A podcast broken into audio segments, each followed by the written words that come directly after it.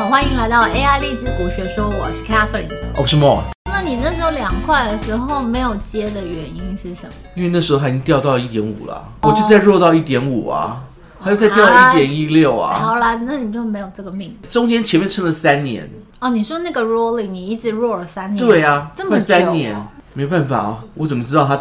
情况一直往下掉，你不觉得电动车应该是很有未来的？每个人都说很好啊，对不对？对啊。那事后也证明它真的可以涨到六十几块嘛？对啊，就前面就涨不起来，一直往下跌啊，不知道跌什么这样子。我必须说，你这个也我可以好好参考一下，因为我最近有在压一个那个三 D 猎鹰股。你不要跟 Catherine Wu 一样啊，你们都是 Catherine。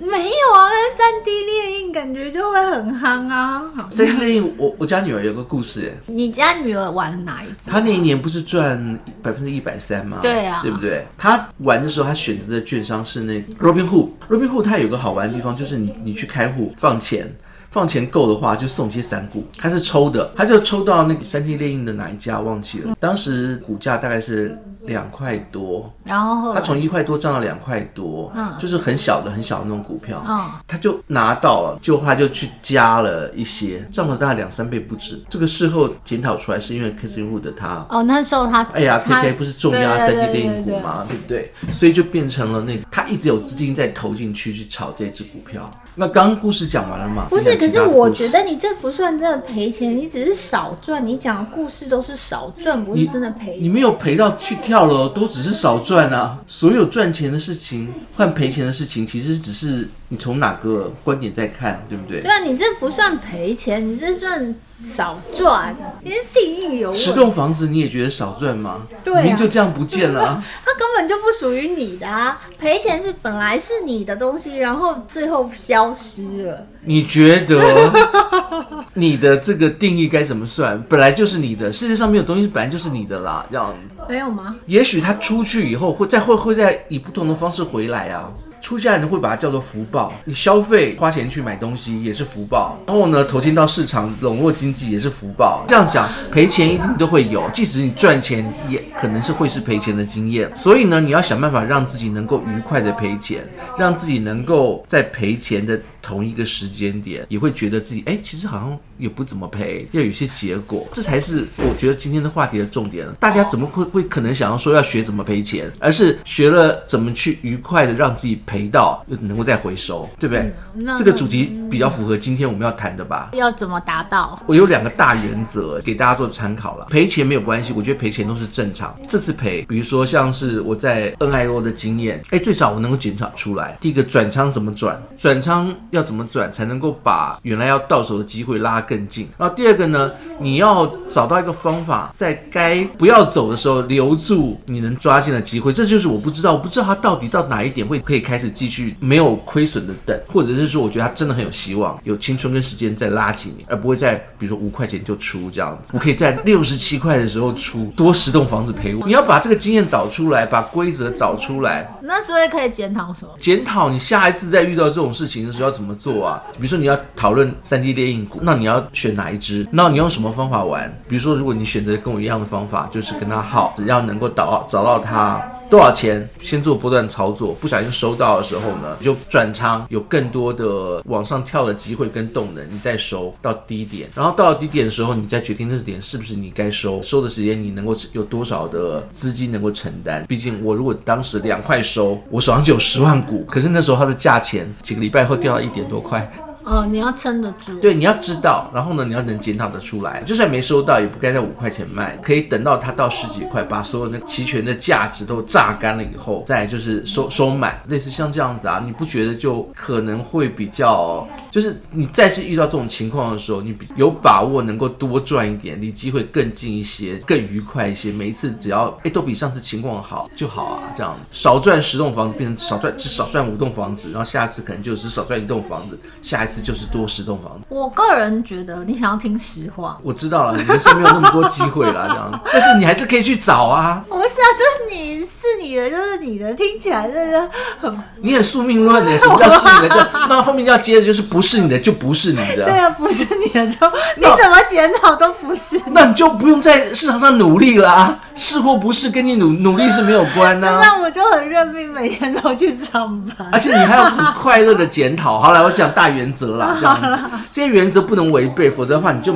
一点机会都没有，就是赔钱之后做检讨。第一个呢，是你要。赔在自己可以快乐承受的范围之内哦，我觉得这个是，就像投在那个选择权，我也只是当中就只有百分之十，做长期或者是做这种 sell sell 呃 sell call sell put 的这种东西。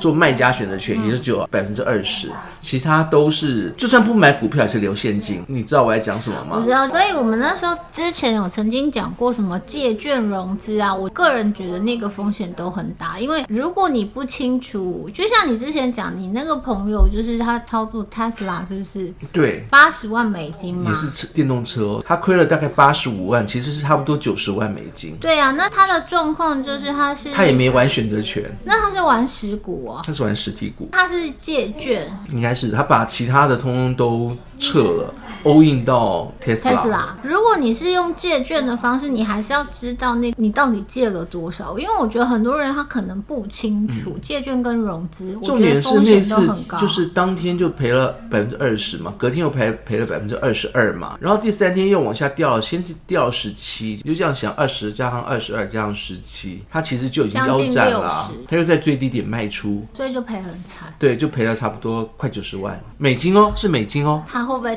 有在听我们的 podcast？有可能啊，他自己有在录 podcast 的啊。我觉得今天你找他来讲，他可以讲的好开心哦。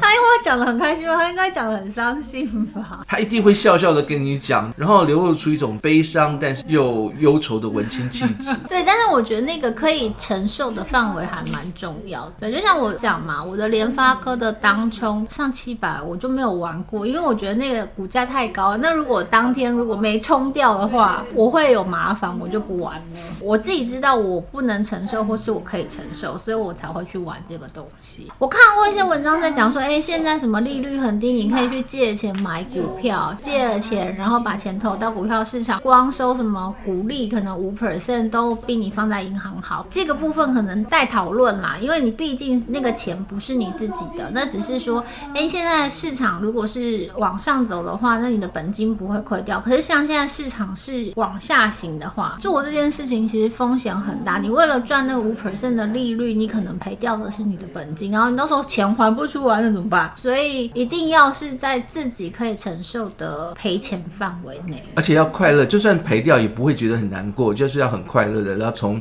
检讨当中或者这次经验当中把它当成一个学习的过程。像 Adam Series 作者在书里面。就有写，就是你每天都要可以安心的睡觉。我觉得这件事情非常重要，对，非常重要。就是你怎么判断你的承受范围？就是你晚上不会因为想着你股票赔了多少钱，然后失眠这件事情。不会失眠啦，直接心脏病就是。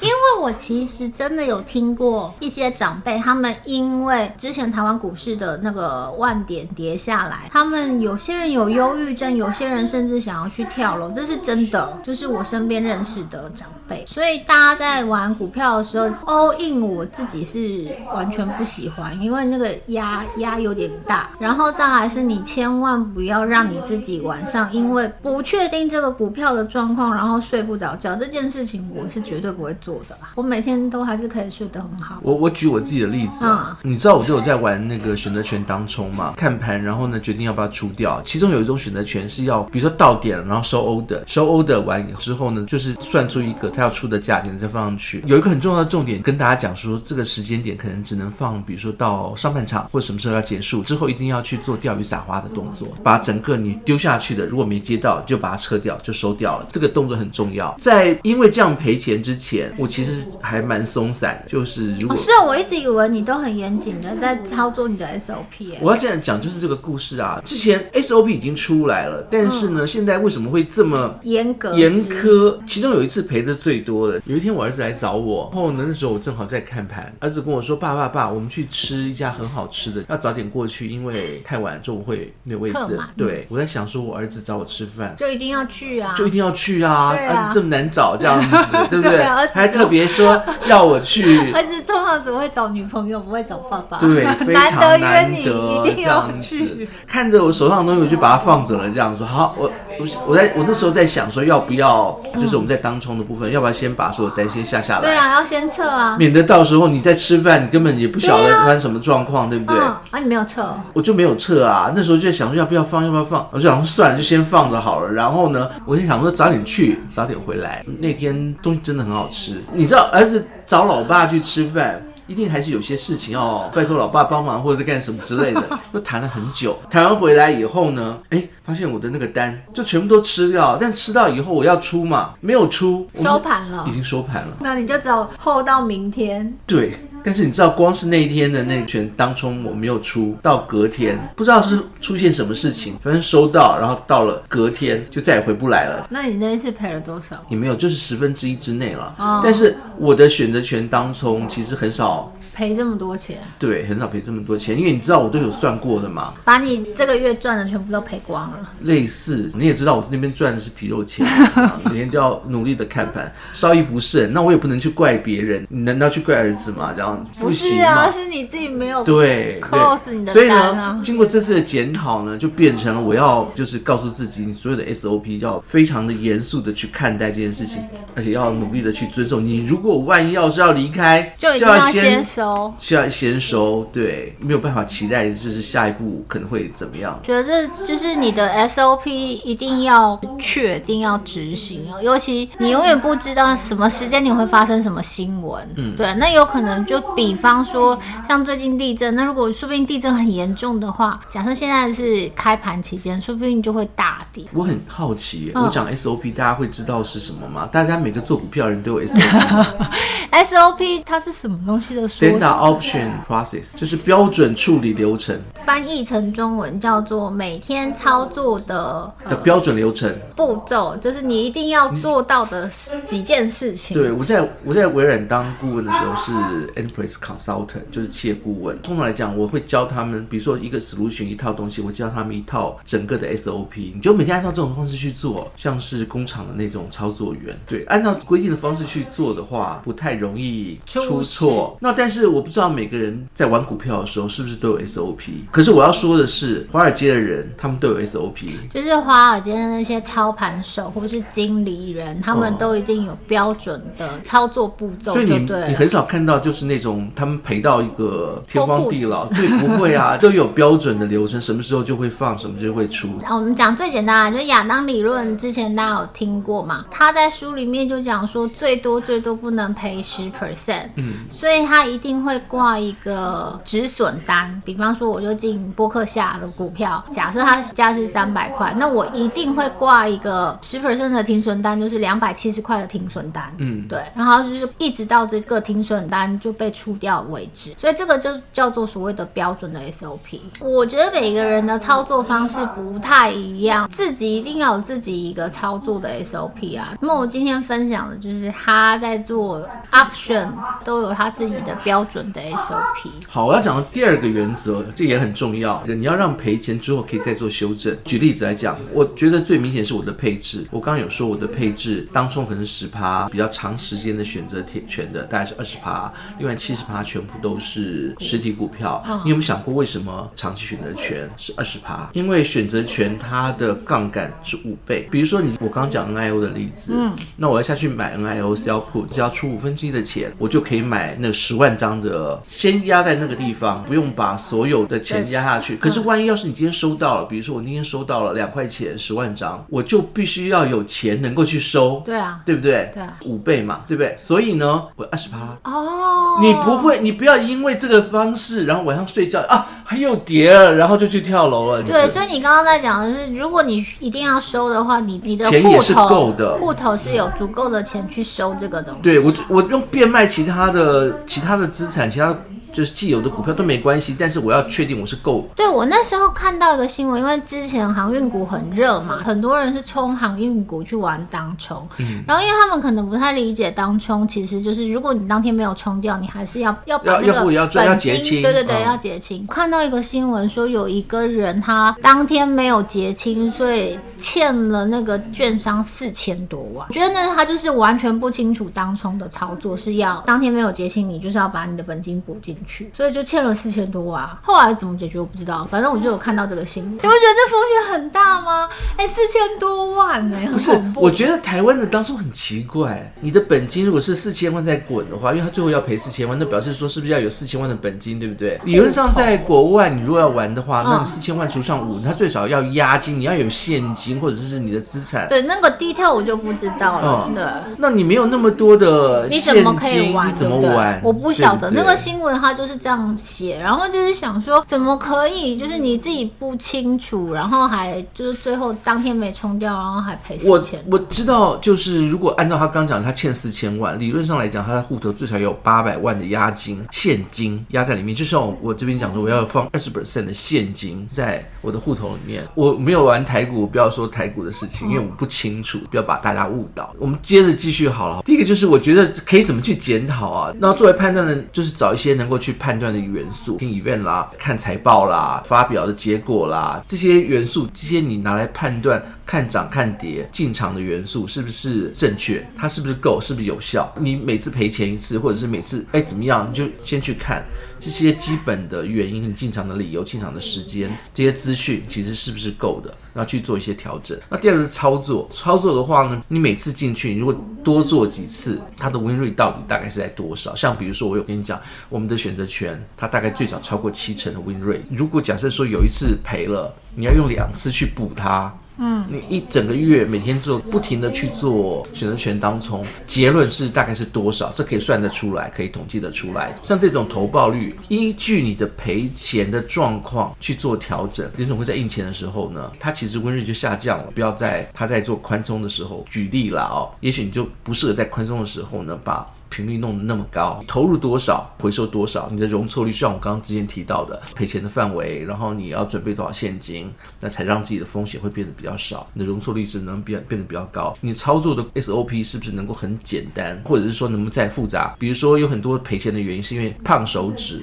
你就不能够把你 SOP 弄得很复杂，然后把这种事情就变少。再去检讨就是像是风险的部分，就是我刚刚提到的，你要投入多少能求到一个最大的回报率。再提到，我不是说每天我在做选择权当中，我就十趴，十趴的原因就是个亚当理论不是有在提吗？不要让自己亏损到十趴。你选择权它是有可能全部到零的一种几率，如果你把它控制在你整个的就是总投资资产的十趴之内的话，你怎么样也都不会赔超过十十趴。对，而且就像我刚刚提到，我是属于花钱族那种，我的那个赚的钱我都会把它拿出来，所以我一直是控制在十趴，这十趴也不会因为我一直赚钱越投越多。也不会这样，那你可以这样去检讨，检讨完以后要有些 action，你就要去做调整。调整的部分，我是建议两个地方。第一个方法是 SOP，每天固定的那些步骤，去增增减减去做修正，修正到一个能够稳定操作、有稳定投报率的。每赔一次钱，你把它看成就是一次能够去做检讨的机会。所以赔钱经经验还是蛮重要的嘛。像最近我听到的所有的 event 出来，鲍威尔的那个 Jason Hole 啦，CPI 数据公布啊，最近的情况是你只要有一点点的差。错，市场就会很恐慌。自从那一次鲍威尔讲完以后，我那天在做选择权当冲赔掉以后呢，我就决定最近所有的 event 当天我都不要做选择权当冲，因为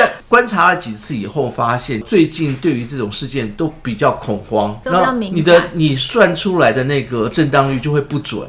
这样子，那与其让这种事情，就是你观察出来的结果是这样，那我就不要在就 event 的当天，会你已经知道了，比如说这个礼拜四个联储会利率发表，它发表时间是在台湾的凌晨两点，那边的下午两点，那意思就是说上半场该收就收，绝对不要拖到下午两点，担心它做大震荡的话，也可以做一些清仓的动作。它好也不会好到哪里去，它不好就非常之不好了。然后呢，第二个要可以改进的调整就是配置，就是我刚刚提到的，你这一步。能钱就这么多吗？你就把它放置在，比如说像我的那个选择权操作，长期选择就放在百分之二十，这可以去调整它。如果你觉得这边风险真的太大了，把它再做一些调整，或或者是你根本就像你是属于那种纯股族这样，嗯、那你就可以把它调成债跟哦债跟股的比例，哦、对，比如说现在情况不好，那就，就多买点债。对，其实现在买债债也会跌，然后但是你买债的意思就是它的贝塔它的波动是比较小的，它跌幅比较小啦，账面上看起来跌没那么多。好，那我简单的就是做一个结论，基本上今天在讲赔钱，我觉得梦多玛没有在讲赔钱，都在有我都在讲赔钱，两亿不叫不叫赔，那叫做没赚到，那不叫做赔。市场的钱这么多，你进去捞捞三年没有捞到。听起来很惨。好，那我但我讲一下，就是其实我觉得这是大部分人的状况，哎，就是我们就是这些散户进场的状况，大概都是这个样子。至少我知道身边靠股票赚很多钱的人，这不多吧？你有认识靠股票赚？你不要说赚很多，赚到满山满谷吗？没有吧？但是今年。上次四月的时候，我不是有给你讲说赚了百分之二十几还是三十几吗？我的账上面嘛，嗯、到目前为止，因为四月我要缴一次房地产税嘛，又把它恢复到多的钱就把它花掉了，对不对？嗯、那个时间点开始到现在，又差不多二十几到三十几吧。哇！最近这最近这这个礼拜有点往下掉，因为结算部分我的我的选择权修正到一个正常的反应嘛，所以但是目前是有赚的，我可以现算一下大概赚多少。没关系，是也不用现在算，你不要这么炫耀。因为刚刚想一下，好像不是二十几，好像大概差差不多快到四十。你做人一定要这么炫耀？我没有炫耀啊，今年是真的比较少赚，你不觉得吗？今年很难赚啊。其实，在股票的操作，我觉得重点还是一个，就是你一定要晚上可以睡觉睡得好啦。因为我觉得这个部分，如果你把你自己可以承担的风险评估过，那你在股票操作至少是安全的。不要去做一些你真的承受不起的一些操作，那个是危险的。我可以加一个我自己的例子吗？我常讲的事情，嗯、我觉得在股票里面，就是在股票市场里面，你的操作不见得要每天做。之前最常讲的苹果，你一年操作一次赚个二十二到二十趴，我觉得也比放到银行的定存来得好。而且就只有那一次，如果你就是那种还不熟，就不会不知道没有 SOP 的，你的盈率跟你的输率是一样的。你玩的次数越多，那是不是越趋近于？不赚不赔就是零嘛，对不对？对，但我觉得美股的操作有一个还蛮好的，是因为你可以买买一股。假设你今天美股小白，有一些有兴趣的，你就买一股。那一股其实也不多，我们拿苹果来讲，它现在可能一股是不到两百吧，就是一股大概就是六千块台币。那你可以买一股在手上，然后试试看，就是你就不要超过这个这个数字。玩一阵子之后，你就会知道哦，原来是这个样子，你就可以。拿来当做练习啦，但是就是不要按错。之前讲美股下单都是一股一股下，你不要觉哦，那我一定要买一张哦，就下了一千一千股，这很恐怖。那一张是一百股而已，不用太担心。对对对，可是因为他如果是从台湾股市去玩美股，他就以为一张是一千股，对，然后就打一，然后打打一千，然后就很可怕，那数字很可怕，千万不要做这件事情。然后你可以试着持有一股或是两股试试看，然后就开始想说哦，他赚钱了。我就心里面觉得很慌，这样子为什么我只买这一股票？不会不会，我觉得要要练习啦，操作都是需要练习的。它就跟我们做任何事情都一样，就是要练习，然后手上有一一点点，然后试试看，就会知道哦，原来它是会跌跌这么多，然后是它会涨啊。它没有限制哦，就是它真的是没有限制。对，它没有涨跌幅限制，所以它可能一下子啪就跌光光，跌到一半，然后是逐步涨就涨很多这样。如果你对于市场不熟悉，你可以用最小的那个一股的钱去做一个试试看。对，你试试看的情况，你要还是一样要检讨，得出一个结论。如果你得出一个最好的结论跟最好的操作方式，得出一个，我得出来最好的操作方式就是，请你代操，你又不哪有？你讲到这边，你还是靠直觉啊，要当中靠直觉啊，这样看当天心情。我当时我一直都靠直觉。太阳如果从东边出来，我就买这样子。那你有不买的时候吗？我当中一直都靠直觉，但我已经很久没玩了啦。你看，你，那你平常有训练直觉吗？我跟你说，其实有，就是你天天看是有感觉的。但是因为我真的太久没玩，因为联发科在七百块以上，应该超过一年了吧。所以我最近想要进去，其实我也会害怕，因为我太久没有做这件事情。我最近有认真每天看一下它开盘的股价，但是就觉得还是就是心里不是很很安心，所以我一直还没有进场。我也是会怕。没关系，下次你赔钱以后，我们一起检讨。我可以陪你去检讨出。等我等我哪一天就是准备好我要进场，我会通知大家。联发科当中其实就是冲进去再冲出来，还是需要一点就是心理准备。然后因为最近没有心理准备，我还没有准备冲进去，只是想冲进去还没冲进去。我可能需要再准备个好。几个月，最近你不是要写那个 A P P 吗？